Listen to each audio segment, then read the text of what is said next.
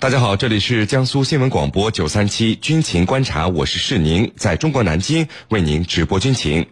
今天的军情观察之谈兵论战，您将会听到朝鲜突然叫停。朝韩高级别会谈原因何在？半岛缓和局势会发生转变吗？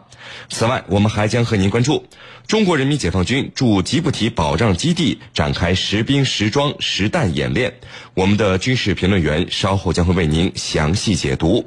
在谈兵论战之后，我们的评论员将会回答军迷朋友们在大蓝鲸社区是您的朋友圈里所提出的问题。好，首先进入到今天的军情观察之。谈兵论战。您接下来将会收听到的是《军情观察之谈兵论战》。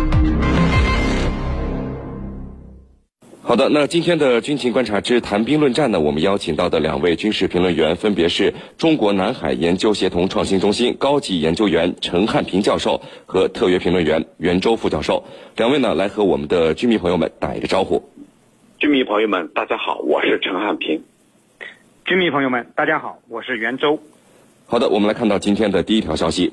当地时间的五月十二号，中国人民解放军驻吉布提保障基地的组织官兵呢，赴吉布提盖伊德国家靶场再次开展实兵实装实弹演练，检验装备各项战术性能，提高官兵高温条件下快反机动作战和反恐处突能力。我们呢，一起来关注到这次中国军队在吉布提展开的实兵演练的情况。袁教授，这次我们的官兵，您看是顶着四十多摄氏度的高温，以反恐为演练背景，开展了装甲集群冲击机动、多路追击、轻重火力协同射击和兵力风控等十五个科目的演练。那么，从这次我们出动的海军陆战队 ZBL 零九式轮式步兵战车和 ZTL 一一型的轮式坦克等装备，以及我们刚才提到的演练科目来看。都有哪些值得我们关注的呢？给我们先分析一下。好的，那么从此次我军驻吉布提基地的实装实弹演练来看呢，我觉得最值得关注的有以下三个方面。首先呢是精良的装备，呃，大家看到了，此次我军在驻吉布提基地的实兵实装演练中呢，呃，动用的主战装备呢，就是您刚才提到的两款轮式装甲战斗车辆，一款呢叫 ZBL。杠零九式轮式步战车，哎，还有一个是这个 ZTL 杠幺幺轮式坦克。那么这两款轮式装甲战斗车辆，那么是我们驻吉布提陆战队的主战兵器。呃，无论在火力、机动力和防护力上呢，都是同类产品当中居于世界领先水平。而且它的地形适应能力非常强，不仅适用于抢滩登陆作战的两栖作战，那么在沙漠地区啊，它的作战能力也是非常强悍的。可以说。这两款装备极大的拓展了我们海军陆战队的任务范围和能力，那么是他们遂行海外任务的一个利器。其次呢，就是表现精彩的参演官兵。那么我们也知道，这一次我们在吉布提的演练是在高温条件下的演练，也就是说，它是极其炎热的气象条件下。那么我们的广大官兵呢，可以说挑战了极限，表现出了很好的战斗素养。和精神品质，那么这是一支值得人民信赖的队伍。再次呢，就是专业的演练科目。那么这次演练呢，就是您刚才提到的，主要演练了装甲集群冲击机动、呃道路追击、轻重火力协同射击以及兵力风控等十五个科目。那么我没有到现场去看他们是如何演练的，但是从网上流传出来的这个从网上流传出来的相片中，我们可以看出这支海军陆战队的反恐作战行动啊。是非常专业的。那么装甲车队开进的间隔、展开的队形都非常符合战术的要求。那么步兵的交替掩护的战斗行动呢，也做得非常专业。那么体现出来他们平时的训练有素，是非常专业的反恐精英。总之啊，通过这次演练，我们可以充分的感受到，我们驻吉布提的官兵是一支啊可以让大家放心的精锐之师。呃，石林。程教授，那么这么炎热的天气啊，我们驻吉布提保障基地的官兵还要如此强度的实兵演练。这吉布提，您看是非洲之角，我们驻吉布提保障基地周边都是各国军事基地，这么多军队在这里，应该来说很安全。可我们为什么还要组织这么高强度的实兵演练？给我们的感觉，战士们是带着枪在生活和训练呢？原因是什么？好的。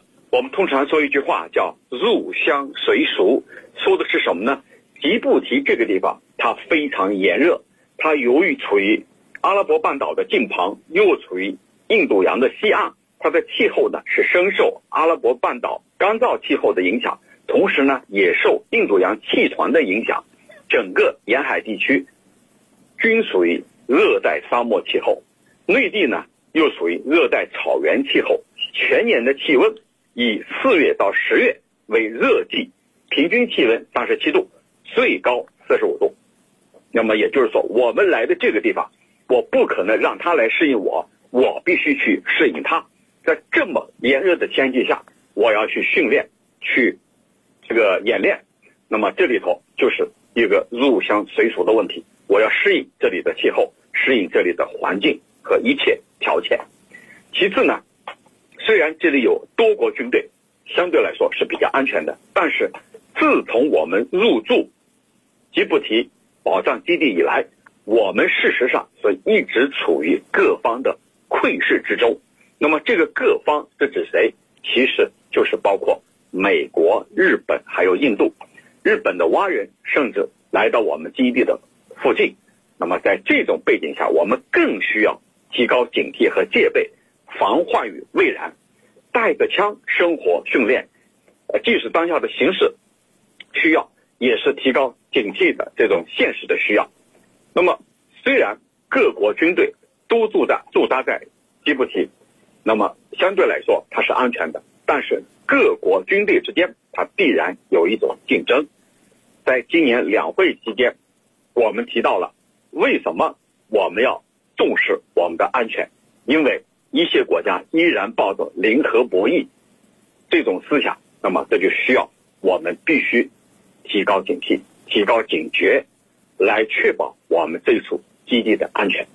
主持人，好，那袁教授啊，这在国外进行实兵实装实弹演练和在国内有没有什么不同呢？会遇到哪些和国内演习不一样的情况呢？好的。呃，国外进行实兵实装演练和国内进行类似的训练，肯定是有很大的不同的。呃，会遇到很多我们意想不到的问题。呃，我觉得呢，主要可能是以下三个方面的问题。首先就是场地使用的问题。呃，在国外进行呃实兵实弹演练啊，肯定和国内这个进行实兵实弹演练的场地协同啊，遇到的困难是不一样的。那么我们在国外进行这样的训练呢，就是首先要和国外进行场地的。这个协调要经得当事国的同意，那么这里可能不仅仅是一个简单的军事问题，那么还还是一个复杂的外交问题。呃，其次呢就是综合保障的问题。呃，我们在国内到任何的训练基地去搞实兵实装的演练，那么都会得到相应的保障。呃，特别是后勤方面的保障，应该说还是非常到位的。呃，我们训练基地的战友们啊，会竭尽所能的为我们参演的官兵提供最好的保障。但是到了国外就不一样了。我们经常说的“在家千日好，出门一日难”，恐怕这些身在海外进行演练的战友们啊，会有更深刻的体会。所以说啊，这次我们能够成功的在吉布提举行这样一场呃实兵实弹的演习，那么我们那里参演的官兵所克服的困难，是我们广大军迷朋友们所想象不到的。那么第三呢，就是一些涉民的突发事件的处置要求不一样。在国内可以说各种民社情我们都非常熟悉，而且啊，我们的军民关系非常融洽。一般而言，突发情况也比较少。而到了国外，民社情就更为复杂。那么，对于这种涉民的突发事件的处置，政策性的要求更强。处置不好，甚至会演变成外交事件。我们的周边不仅有外国的平民，还有多国的军队。那么，所以呢，各种突发事件的处置压力会非常大。那么，要有准备、有预案、有措施。啊，是您。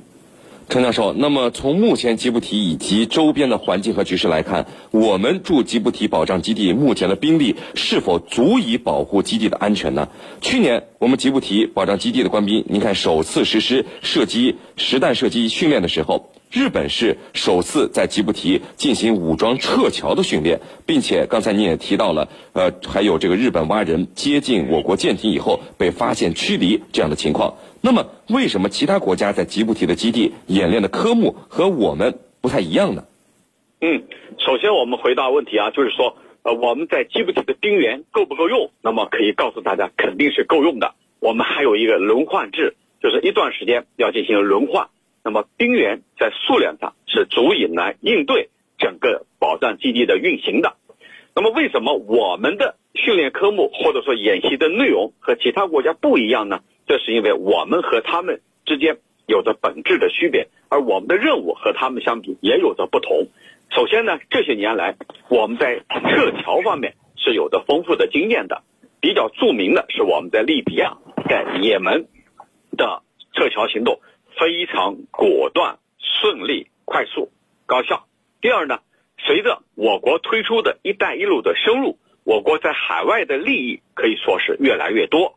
这些海外利益需要得到有效的保护，而我们呢，正在打造一支远洋海军，走向深蓝。所以我们的重点，我们演练的就是在这方面。你看，我们海军的远航访问编队曾经多次访问吉布提、访问意大利以及周边国家以及附近的一些国家。那么，我们的这些编队和吉布提的海军还有其他国家的海军进行通信方面的演练。那么第三个呢，就是出于我们和这些国家的一种互信的需要。所谓互信呢，就是我们和这些国家海军在联合演练的时候，要演练这个叫叫什么呢？叫岸基关通战进行通信演练。什么叫岸基关通战？岸基关通战它相当于一国的这个一个国家海防的瞭望塔或者烽火台。相当于这样一个作用，它主要是服务于本国的海军，不对外的，只服务本国海军。但这一次或者前几次，我们海军远航访问编队就和吉布提海军岸基关通站，我们就进行这种通信的演练。那么这就充分体现出了中国和吉布提海军它有一个更高层次的信任和协作。我们的出发点和其他一些国家的出发点。是不同的，所以我们演练的科目和他们比也是不同的。主持人，好的，那各位不要走开，接下来呢是半点广告时间，在简短的半点广告之后，我们将和两位军事评论员一起来和大家聊到今天军情观察之谈兵论战的另一个话题。